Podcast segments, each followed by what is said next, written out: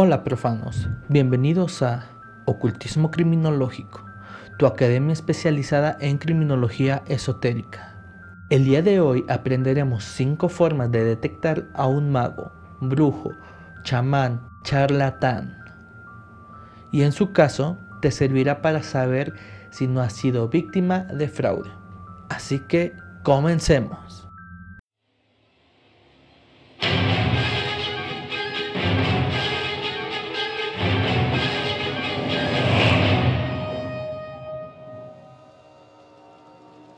El artículo 387 del Código Penal Federal de México, en su decimoquinto párrafo, tipifica que al que explote las preocupaciones, la superstición o la ignorancia del pueblo por medio de supuesta evocación de espíritus, adivinaciones o curaciones, será catalogado como fraude.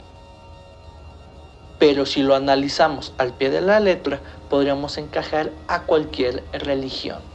También debemos entender que no todos son charlatanes, o en algunos aspectos los trabajos que realizan pueden funcionar. Para ti, que pienses que todo es fraude y pienses que el esoterismo es malo y sobre todo hacer eso con base al pensamiento religioso con el que uno se crió, déjame decirte que es hora de quitarte todas esas ideas, ya que no todo es fraude. En primer lugar, quiero tocar este apartado, que se desarrollará más en el futuro. De hecho, será el especial del mes de octubre. Todo el mes de octubre estaremos hablando de esto. Este punto hace referencia a la posesión y al exorcismo. Sí, efectivamente, existen miles de charlatanes de cualquier religión que te mencionan que alguna psicopatología o simplemente una conducta que se sale de las leyes ya es una posesión y se necesita un exorcismo. Lo que es cierto, hay algunas instituciones que requieren estudios previos. Pueden ser médicos, psicológicos, psiquiátricos, entre otros. Lo cual es lo mejor pero de preferencia se recomienda que dichas evaluaciones las realicen expertos externos a dicha religión, así como su servidor. No es promoción. Bueno, sí. Así el análisis será más objetivo, sin la presión que se tenga de la organización bajo la cual se quiera realizar el exorcismo. Nosotros, al no pertenecer, somos los más capaces de encontrar psicopatologías. Punto número 2. ¿Alguna vez has ido a alguna consulta esotérica y la respuesta es que tienes el famoso mal de ojo y por ello necesitas un trabajito? Pues déjame decirte que te quisieron estafar o en su caso lo lograron. Esa persona sacó provecho de ti. Un mago, brujo, chamán, que no tiene como objetivo estafar, normalmente te dará algún diagnóstico un poco más detallado que tan solo un mal de ojo. Y normalmente te ofrecerá algún tratamiento naturista o lo que podríamos conocer como medicina alternativa. Aunque igual hay algunos que cuentan con estudios en fisioterapia y algunas áreas médicas.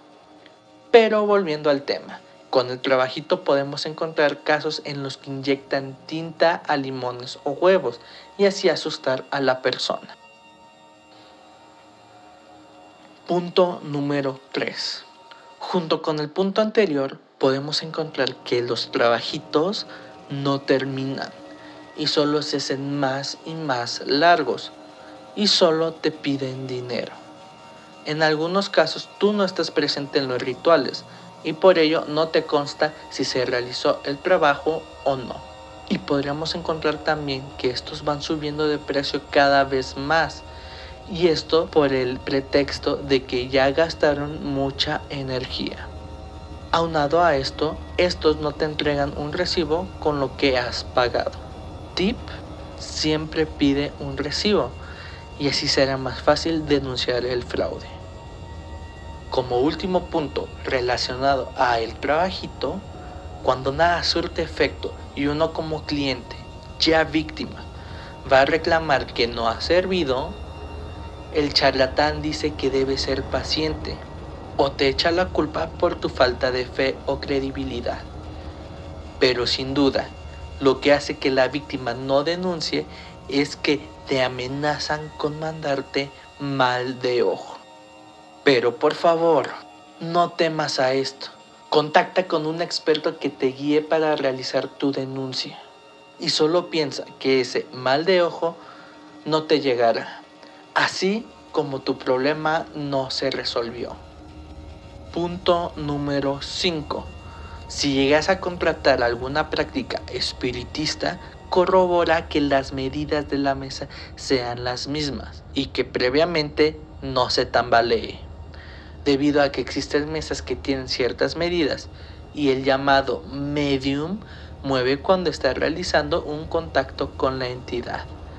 Debemos entender que estos sujetos son muy buenos analistas y con un par de preguntas son capaces de notar tus debilidades y tu personalidad, debido a que no solo se enfocan en tu comunicación verbal, sino también en tu comunicación no verbal. Entonces habrá que decirte para que creas que contactó con un espíritu. Si has sido víctima de esto, te recomiendo que contactes con un experto en el tema para que te ayude a la recolección de evidencias y puedas realizar tus denuncias. Para más videos preventivos, deja like y comparte.